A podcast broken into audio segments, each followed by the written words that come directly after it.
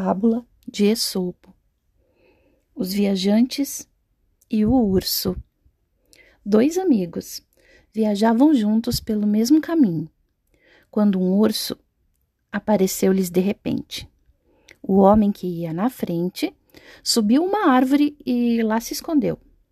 E o outro, estando para ser apanhado, caiu no chão e fingiu-se de morto quando o urso aproximou-se dele, o focinho, e o revirou de todos os lados, ele reteve a respiração, pois dizem que o urso não toca em animal morto.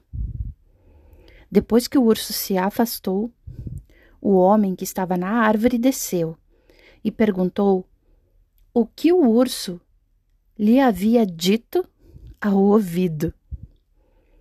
E o outro disse.